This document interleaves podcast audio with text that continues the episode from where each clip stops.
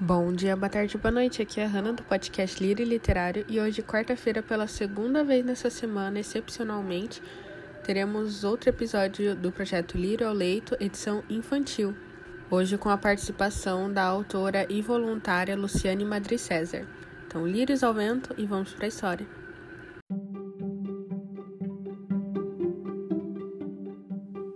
Olá, meu nome é Luciane Madri César. Sou escritora de contos, poesias e livros infantis. Estou participando do projeto Lírio ao Leito. Hoje estou aqui para contar para vocês a história da Rosa Azul. Havia um reino com uma princesa muito bondosa. Seu pai, o rei, a amava muito e queria que ela ficasse com ele para sempre. Muitos príncipes queriam a mão da princesa, mas o rei sempre dizia que ela era ainda muito nova para se casar.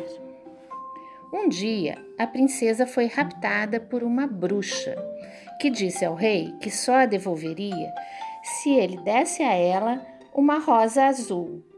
Essa rosa só existia na montanha mais alta do reino. O rei ficou desesperado. Convocou os pretendentes da princesa e disse que aquele que trouxesse a rosa azul para salvá-la ganharia o direito de tentar conquistar seu coração. Os moços ficaram todos animados e já se prepararam para buscar a rosa. Mas havia muitos obstáculos. Primeiro, tinham que passar por um deserto e depois por uma floresta cheia de armadilhas. De todos os pretendentes, só três conseguiram passar por essas duas primeiras provas. Agora, ainda tinham que subir a montanha e descobrir o caminho para chegar à Roseira Azul. Conversaram e resolveram se separar e ir cada um por um caminho diferente. O primeiro encontrou uma, uma velha senhora que lhe deu um binóculo que enxergava o caminho certo.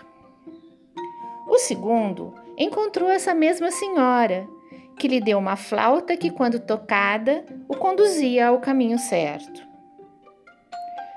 E o terceiro também encontrou a senhora, que lhe deu uma bota que, quando, quando ele calçava, levava para o caminho certo. Os três chegaram à roseira ao mesmo tempo. Então resolveram levar a Rosa os três, juntos, e pedir ao rei que deixasse a princesa escolher. E assim foi. A Rosa foi entregue à bruxa, que devolveu a princesa, deixando todo mundo muito feliz. O rei contou a ela o combinado e ela conversou muito com cada um deles. Como gostava muito de música, acabou escolhendo o flautista para ser o seu namorado. E eles tiveram dias muito felizes. Os outros dois foram conhecer as outras moças do reino e também encontraram seus pares. A paz e a alegria voltou a reinar naquele lugar. Gostaram? Um beijo, até a próxima.